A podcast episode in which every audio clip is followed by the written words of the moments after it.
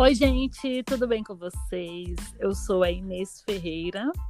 E eu sou a Isabela Adão. E hoje vamos falar sobre empreendedorismo.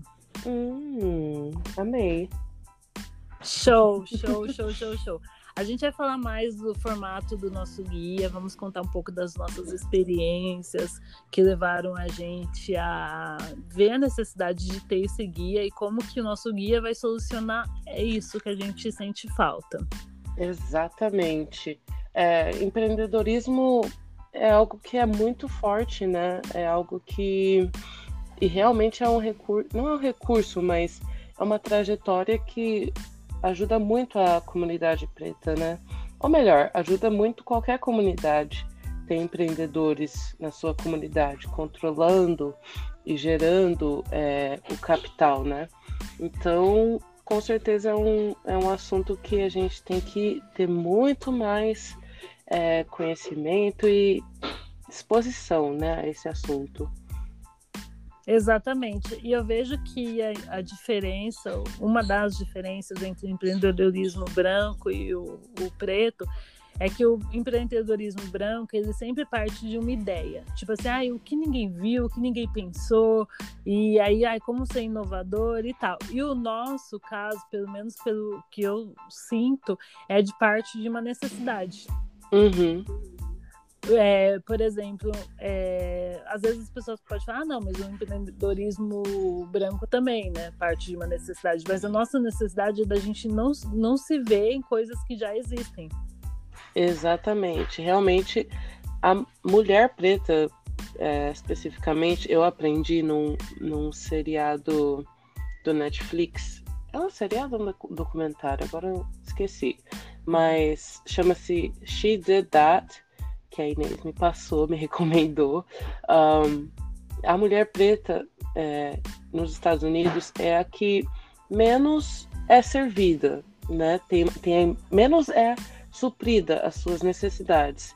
Então tem muito muito espaço para criar essas novas é, essas novas tendências, essas novas, esses novos produtos, esses serviços para realmente suprir as necessidades dos pretos. Exato, eu acho que a gente pode dar vários exemplos aqui em menor escala. É, ontem mesmo eu fui ao dentista aqui e como a gente ainda não tem o guia, então eu peguei o guia do convênio médico e falei assim, uhum. ah, eu vou uhum. nesse, nesse, dentista aqui. Aí ele, eu cheguei lá, o cara branco, e como a gente tá todo mundo anda, usando de máscara, andando de máscara e tal, aí tudo bem. Não, a gente conversou. E aí, quando eu tirei a máscara, ele se espantou e falou assim: Nossa, você tem todos os dentes na boca. Desse jeito. Meu Deus do céu. Pois é, e eu fiquei com uma cara que eu acho que ele percebeu na hora, porque é tão automático fazer esse tipo de comentário que vai com base nos estereótipos que as pessoas têm da gente, que ele meio que pensou assim e falou assim: não, mas eu quero dizer que você tem bons dentes e tal. E aí piorou, uhum. porque isso veio, né? Mexeu com. Foi um gatilho histórico, né? Porque a gente, quando foi escravizado, as pessoas viam o nosso dente para saber se a gente tinha doença, se não tinha quantos anos a gente tem, sabe? Várias informações Nossa, estavam. nem tinha pensado nisso. É, tanto é que no, no, novo, no novo filme da Beyoncé, que é um filme maravilhoso. Maravilhoso, gente! Ai. Tem lá o, mor, o, mordomo branco escovando os dentes dela, né? Então isso é uma das, das camadas. Essa questão de, de dente pra gente é muito, muito, é um signo, né? É uma semiótica. A mesma coisa do, do cabelo, mas aí eu fiquei pensando, cara, se fosse um dentista preto, que nunca eu passei com um dentista preto na minha vida. Então eu espero que ao longo desse guia a gente consiga ter dentistas pretos. E a gente quer muito ouvir a opinião de vocês. E não só a opinião, mas quando vocês experimentarem isso, vocês contarem pra gente como que foi essa experiência de ter ido a primeira vez numa pessoa que é igual você, assim, que não vai fazer diferença. Porque esses uhum. comentários, além de ser microagressões, porque a gente recebe diariamente isso, ser também gatilho para que remete uma história muito horrível, uma tragédia da humanidade, além de, de tudo isso, tem a questão de distanciamento da pessoa, porque quando a pessoa faz um comentário desse, é um comentário de, é, de colonial mesmo, né? De eu sou superior uhum. a você, né? Eu tenho todos os dentes, logo você não deveria ter todos os dentes, né?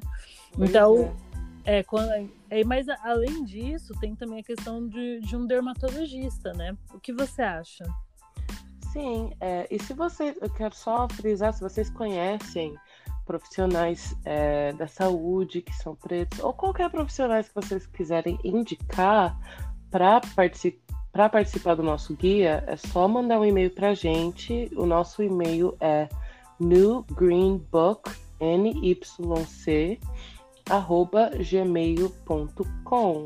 A gente quer ter suas recomendações, quer ver quem vocês conhecem e ouvir de vocês o que vocês estão achando do podcast. Então manda um e-mail pra gente no greenbook nyc@gmail.com.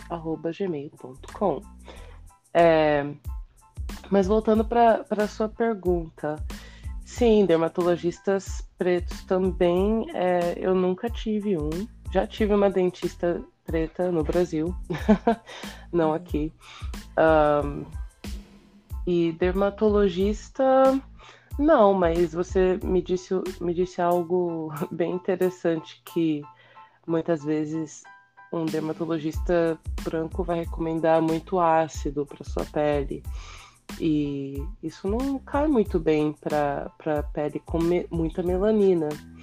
E na verdade tem um projeto de um médico que eu vi, preto, novo, que ele tá, tipo, traduzindo a medicina é, que ele está sendo ensinado para corpos pretos, para tratar corpos pretos, tipo, ou seja, é, traduzindo para pretos entenderem, porque eles vão, às vezes, é, eles não, a gente às vezes descreve nossas dores, nossos sintomas de uma forma que um médico branco não entende e o médico branco explica a doença que você tem, a condição que você tem, de uma forma que o paciente preto também não entende.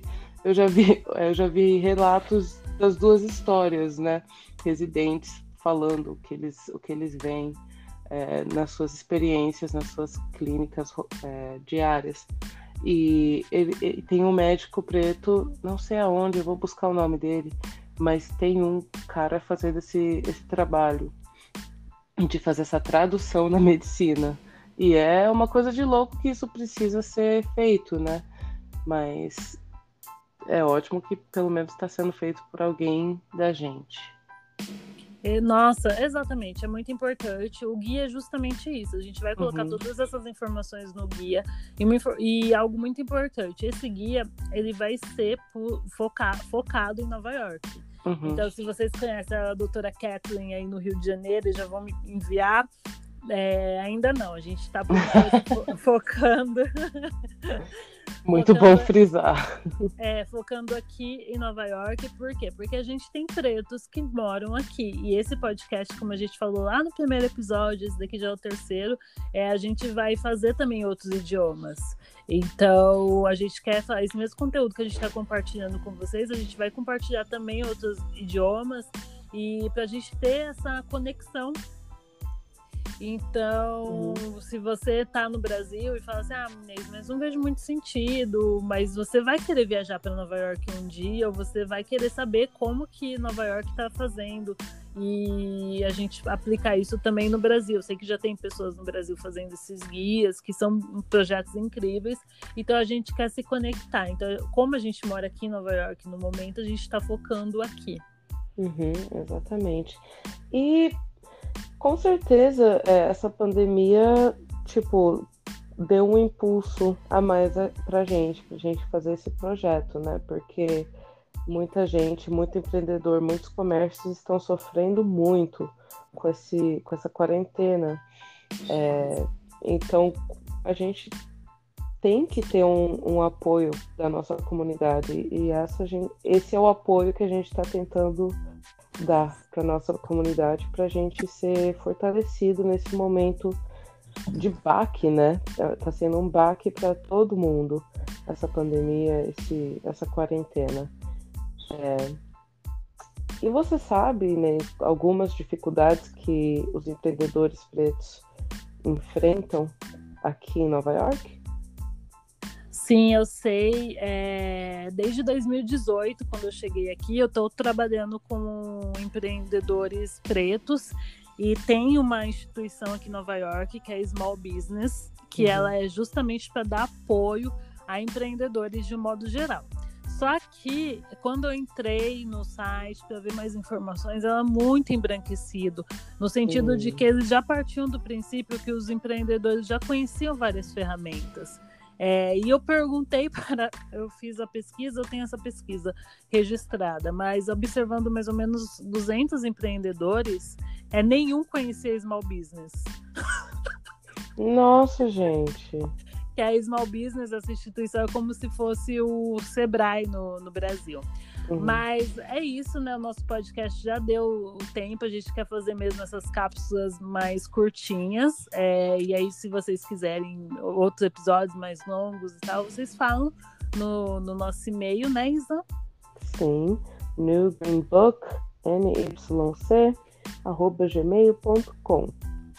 Ou também você pode falar com a gente nos nossos Instagrams. É, o meu é arroba isabela.adão, Isabela com S, um L, e o seu? O meu é Inestimável Mundo. E por enquanto a gente está com, é, com esses Instagrams, mas eles não são focados nesse projeto, porque como a gente ainda está desenvolvendo é, esse projeto, a gente vai fazer depois contas dedicadas somente a esse uhum. assunto. E essas contas vão ser bilíngues. Então, por enquanto, a gente está procurando concentrar as informações no e-mail mesmo para ficar mais fácil, uma vez que nas nossas redes a gente aborda outros assuntos que não é esse do guia, não é somente esse do guia, né? Uhum. Aliás, eu nem, nem falei nada ainda para os meus inestimáveis sobre o guia. porque a gente quer lançar quando já tiver os layouts, tudo bonitinho. Mas é isso, gente. Obrigada por ter escutado até aqui. Até a próxima. Um beijo. Tchau. Tchau.